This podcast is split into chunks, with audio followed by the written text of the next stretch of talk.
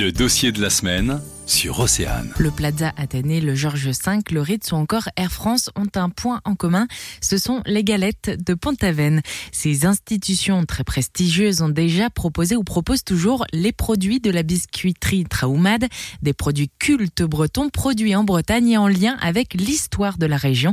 On écoute Marc Cadiou, porte-parole de la biscuiterie c'est effectivement un choix euh, qu'on assume au, sein de l'entreprise. C'est nos fournisseurs euh, sont locaux. On travaille depuis le début de l'aventure avec une, euh, notamment un, minotier de Pont-Aven, la minoterie Le Déroute, qui est le partenaire de plus longue date de la biscuiterie Traumad, puisque Pont-Aven était connu pour justement être un, pays de, de, moulins et il y avait il y avait beaucoup de minotiers donc on travaille avec la famille Le Déroute. Le beurre parce qu'il en faut évidemment en quantité vient de Quimper, les œufs de Poulan-sur-Mer près de Douarnenez, seule une exception confirme la règle. On travaille vraiment en local.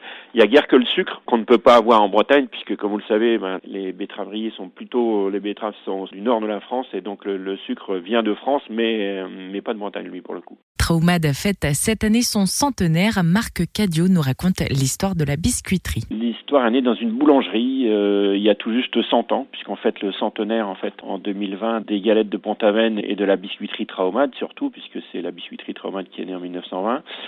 Nous sommes dans une boulangerie euh, tenue par un couple, Alexis et Francine Levillain. Alexis le, Vilain est huissier de justice à l'époque, mais il a des problèmes, il est un peu malade, donc euh, il reste travailler avec sa femme dans la boulangerie.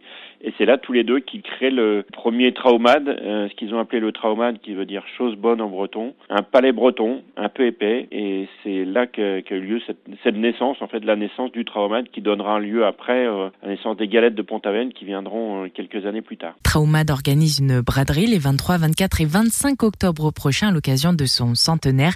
Des promotions sont évidemment au rendez-vous. Pour tout comprendre de l'actualité, le dossier de la semaine est à réécouter en podcast sur oceanfm.com.